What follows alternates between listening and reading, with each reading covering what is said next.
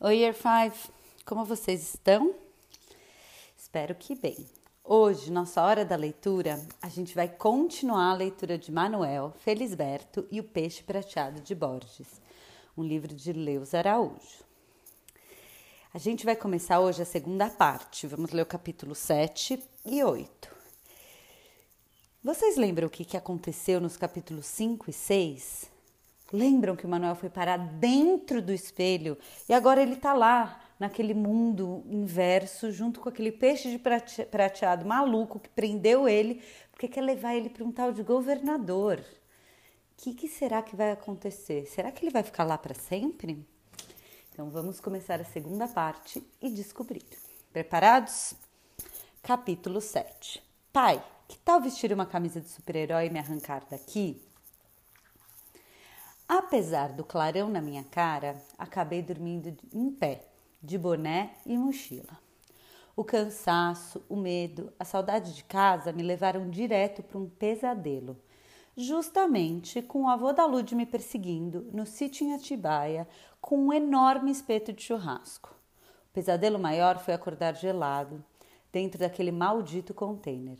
Tudo de novo acostumar-se com excesso de luz e tentar enxergar a movimentação no meu antigo quarto. Pai, pai, é você?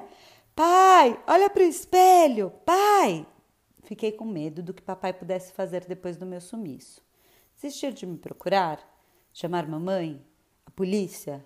Mudar de casa de tão tristes pelo meu desaparecimento? Jogar fora a jossa do espelho e me deixar aqui preso para sempre? Ai, nosso filho detestava esse espelho. Mamãe chorosa botaria o monstrego veneziano no portão para o lixeiro levar. Papai estranhou a luz acesa do quarto, cutucou o cobertor, sem perceber que era um amontoado de lã e nada mais. Para variar, estava mal-humorado e esfregava violentamente o nariz. A rinite alérgica atacava todas as manhãs, fazendo espirrar pelo menos uma hora e meia até a coisa se normalizar. Pai! Pai! Olha aqui no espelho! Colei meu contorno de cara no espelho. Finalmente, papai resolveu levantar o cobertor. Acho que pensou que eu estava brincando de esconde-esconde às seis da matina, pois não se abalou em nada. Ao contrário, resolveu esperar olhou para a bagunça do quarto. Pregou o pôster do meu time de volta no painel. Ficou olhando para a porcaria do esquadrão. Ele também torcia pelo mesmo time que eu. Foi ideia dele comprar um uniforme de goleiro, com joelheira e tudo, quando eu nem engatinhava ainda. Mamãe disse que o cúmulo foi ter que encomendar lembrancinhas de maternidade com o símbolo do nosso time, que na mesma tarde que eu nasci, perdia de três gols de diferença para o seu maior e mais temido adversário. Todos passaram o resto do dia no quarto da maternidade, ouvindo piadinhas de mau gosto da família. Nosso time perdeu a final do campeonato. Papai comeu metade das lembrancinhas. Pai, não vai embora! Pai, sou eu aqui, seu filho, do outro lado do espelho! Se ele não me ouvia, ao menos deve ter sentido uma vibração esquisita. Levantou-se, arrastando seu chinelão de couro em direção ao espelho veneziano.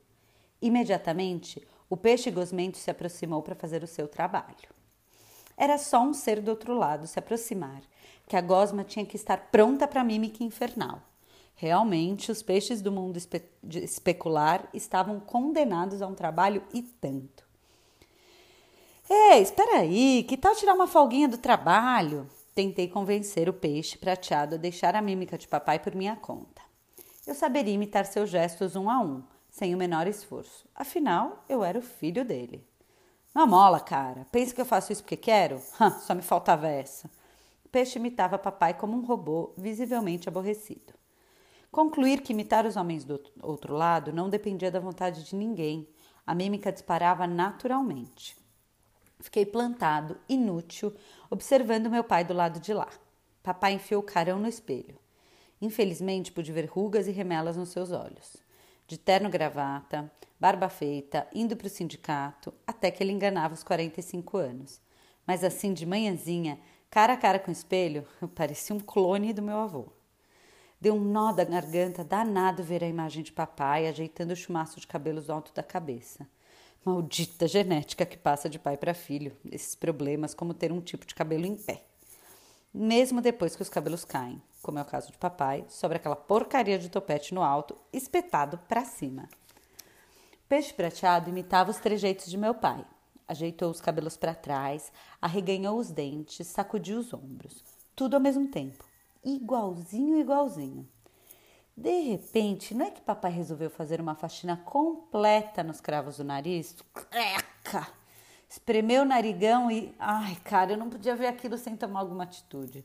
Meti a mão no espelho desesperado. Quer fazer o favor de parar com essa nojeira e dar um pouco de atenção pro seu único filho?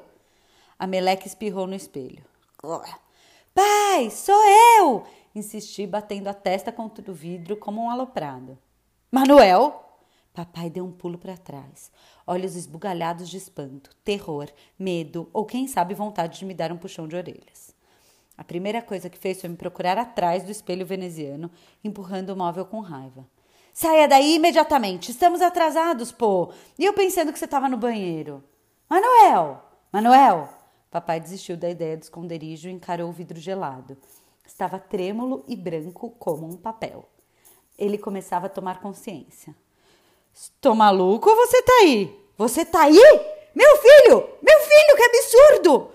Manuel, por essa não. Manuel, por essa não. Não, Manuel. Repetia, puxando um pouco de cabelo que restava no alto da sua cabeça. Nem preciso dizer que o papai ficou com, como um possuído pelos demônios, dançando em volta do espelho. Metia a cabeça no vidro, balançava o móvel de cá para lá, insistia que eu devia sair dali que era só eu querer, que não podia estar acontecendo aquilo comigo, que eu tinha aprontado alguma. De repente, o pobrezinho desatou a chorar. Era muito difícil ver o papai chorando. Lembro de uma noite. Ele estava assistindo um filme com a mamãe, a história de um homem que abandonava tudo e saía andando pela estrada. Ouvi do, ouvi do meu quarto o papai chorar fininho, enquanto mamãe se encolhia ao lado dele e chorava grosso. Nunca entendi o que podia ter de tristeza num cara magrelo andando pela estrada e comendo sanduíches em todas as paradas. Pai, calma, escuta aqui, você tá me ouvindo? Eu, eu não posso entender, meu filho. Caramba, que droga é essa de ver o filho da gente preso de trás do espelho? Será que eu ainda não acordei? Pai, eu quero sair daqui. Mas tem um cara. O peixe gosmento estava ocupado com a imitação e parece que nem se tocava do que eu estava dizendo. Você não tá vendo um peixe prateado? Peixe? Você tá brincando comigo? Papai continuava atordoado. Então, pai, o peixe prateado de Borges, os animais do espelho. Ah, então é isso? Por um instante, papai parecia o gênio da lâmpada que havia encontrado a resposta para todos os mistérios. O livro, o livro, está explicado. O peixe, o vulto prateado de trás do espelho. Atrapalhado, papai começou a revirar minha mesinha de estudos até encontrar o livro dos seres imaginários. Sem entender uma palavra do que ele dizia, senti que o pesadelo estava chegando ao fim. Cheguei até mesmo a achar graça da minha situação. Papai ia me tirar daquela enrascada como um verdadeiro herói.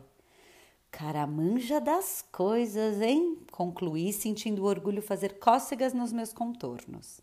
Imagina só eu ia contar minha aventura na escola durante uma homenagem do Dia dos Pais. Nota máxima: A com mais, no trabalho de ciências. E o Silvério, o diretor, apertaria minha mão. Bom trabalho, rapazinho. Ainda que eu odeio ser chamado de rapazinho, daquela vez ia deixar barato para não estragar o humor de papai, o grande. Tudo que eu mais desejava na vida de volta. A escola, a Lude, mamãe, papai, avô, avó, não sei se nessa ordem. Que tal Lude, mamãe, papai, avó, avô, escola? Não vi a hora da mágica de papai funcionar. Imóvel, estátua de pedra oca. Tô aqui, pai, esperando! Vem me salvar! Papai pegou o livro de Jorge Luiz Borges. Encontrou a página que buscava. Esfregou o nariz, balançou a cabeça interessado. Quer fazer alguma coisa depressa? Tem espetos em volta de mim, um guarda me vigiando. Não é bem hora de ficar lendo histórias, não acha? Ai, perdi a paciência e tratei de acelerar a coisa. Um minutinho, um minutinho só, ele disse, se afastando depressa da frente do espelho. Acho bom mesmo você sair da frente do espelho. Só assim esse guarda do inferno vai me deixar um pouco em paz. Ah, sai, meleca. Você pode me ouvir? A voz de papai ficou mais baixa.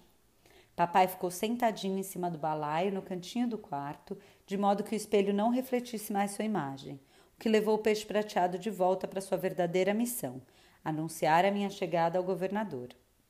Além disso, ia sair da nossa cola durante o meu salvamento. Ok, pai, pode ir em frente, ordenei com a orelha colada no vidro. Papai leu em voz alta, solenemente, o que estava escrito no livro, pulando alguns detalhes, é claro, para chegar mais depressa ao final. Abre aspas. Naquele tempo, o mundo dos espelhos e o mundo dos homens não estavam como agora incomunicáveis. Uma noite, a gente do espelho invadiu a terra. Sua força era grande, porém, ao cabo de sangrentas batalhas, as artes mágicas do Imperador Amarelo prevaleceram. Este rechaçou os invasores, encarcerou-os nos espelhos e lhes impôs a tarefa de repetir, como numa espécie de sonho, todos os atos dos homens. Privou-os de sua força e de sua figura e reduziu-os a meros reflexos servis. Um dia, entretanto, livrar-se-ão dessa mágica letargia. O primeiro a despertar será o peixe. Depois vão despertando as outras formas. Aos poucos diferirão de nós. Aos poucos deixarão de nos imitar. Romperão as barreiras de vidro ou de metal e dessa vez não serão vencidas. Junto às criaturas dos espelhos, combaterão as criaturas das águas. Fecha aspas. Gente, isso que vocês leram foi um trechinho do livro é, o, do livro do Borges, chamado O Livro dos Seres Imaginários, tá? Então vamos lá. Capítulo 8. Será que vai dar certo? Como virei um peixinho fácil no mundo especular. E daí, pai? Então você quer dizer que a guerra vai começar? Que essas criaturas gosmentas vão dominar o nosso mundo? E que eu sou o primeiro coitado a entrar na brincadeira? Ai, eu não sei, Manuel, não sei de mais nada, filho. Ai, pai, quer fazer o favor de tomar alguma providência? Esse Borges não disse como é que a gente escapa desse freezer. Não, meu filho, não disse. Ah, amigão, esse cara, hein? Papai relia a história. Quem sabe se você encontrar o tal de Imperador Amarelo que ganhou a batalha da última vez? Você conhece tanta gente. Imperador amarelo, isso é uma loucura mesmo. Papai estava desconsolado. Pai, você está afinando o quê? Vai desistir da guerra? Vai deixar que os peixes me devorem? Amarelou? O peixe prateado chegou como sempre, arrastando o rabo pesadamente. Pelo jeito, estava aprontando alguma para o meu lado. Uma vibração puxava o meu corpo. Esse saco vazio, apenas um reflexo de mim, para fora do cerco de espetos de prata. Ei, onde você pensa que vai me levar? O senhor governador quer você. Senhor governador quer você. o peixe prata comemorava. Como um tonto repetia as palavras. Aliás, tudo que ele faz é repeteco. Fui lançado para fora como se estivesse de pendurado num anzol invisível. Não senti dor, mas uma sensação de estar sendo esticado mais do que meu corpo parecia aguentar. Papai correu para o espelho. Por um momento, apostei que enquanto a criatura partia para a macaquice de imitá-lo, eu podia sair correndo, deslizando ou coisa assim. Mas ao contrário do que eu imaginava, outro ser esquisitíssimo, mais polvo que peixe, assumiu a mímica. E o gosmento guardião caminhava ao meu lado, me levantando com seus estranhos poderes. Lá vou eu, esticado num anzol invisível, minha imagem comprida balançando no ar. Tudo é miragem. Tudo treme com o sol refletindo, como o sol refletindo numa imensa fila de carros metálicos parados num congestionamento. Faz de conta que são lavaredas de fogo. Faz de conta que são ondas prateadas. É um mar de luz tremelicando.